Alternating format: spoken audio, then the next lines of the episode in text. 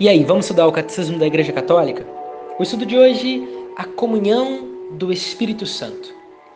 Finalizando o primeiro artigo sobre a liturgia, obra da Santíssima Trindade, Pai, Filho e Espírito Santo. Vamos ver aqui a finalidade da missão do Espírito. Toda a graça do Espírito Santo nos levando a comunhão com a Santíssima Trindade, com os irmãos, a oração de clamor, pedindo o Espírito Santo, a epiclese e toda a graça que o Espírito Santo quer proporcionar em nós, além dos sacramentos, para a nossa vida.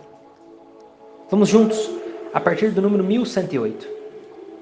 A finalidade da missão do Espírito Santo em toda a ação litúrgica é se colocar em comunhão com Cristo para formar seu corpo. Então, a finalidade é colocar em comunhão com Cristo para formar o corpo místico, o corpo eterno, o pão eucarístico. Sim, também em todos os outros sacramentos. O Espírito Santo é como que a seiva da videira do Pai a qual produz seus frutos nos ramos. Mediante a isso, essa grande graça do Espírito Santo ser essa seiva, nós podemos entender mais a partir de João 15 e também de Gálatas 5, no versículo 22. Os frutos que o Espírito Santo produz em nosso coração. Vemos também na liturgia realiza-se a cooperação mais íntima entre o Espírito Santo e a Igreja. Esse mesmo espírito de comunhão permanece indefectivelmente na Igreja, que congrega os filhos de Deus dispersos. Entendendo isso, nós podemos deixar que essa verdade caia em nosso coração. Essa que eu vou dizer agora. O fruto do Espírito Santo na liturgia é inseparavelmente comunhão com a Santíssima Trindade e comunhão fraterna. Comunhão fraterna essa com os nossos irmãos, que nasce a partir da comunhão dada com Deus. Nós podemos ver em 1 João, no capítulo 1, versículo 7.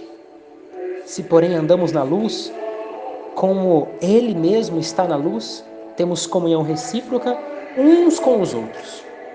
Ou seja, se nós temos a comunhão fundada na própria Santíssima Trindade, que o Espírito Santo quer nos levar a partir dos sacramentos, nós também estamos em comunhão fraterna com os nossos irmãos.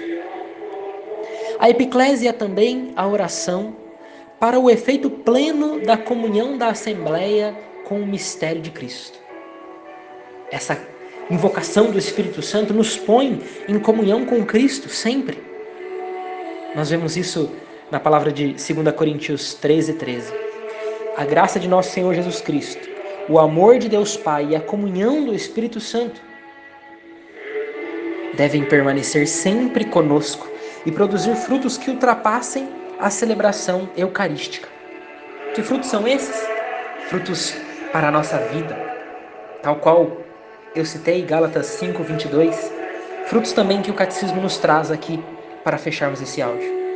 A igreja pede, pois, ao Pai que envie o Espírito Santo para que faça da vida dos fiéis uma oferenda viva a Deus por meio da transformação espiritual à imagem de Cristo, da preocupação pela unidade da igreja, da participação em sua missão, pelo testemunho e pelo serviço da caridade.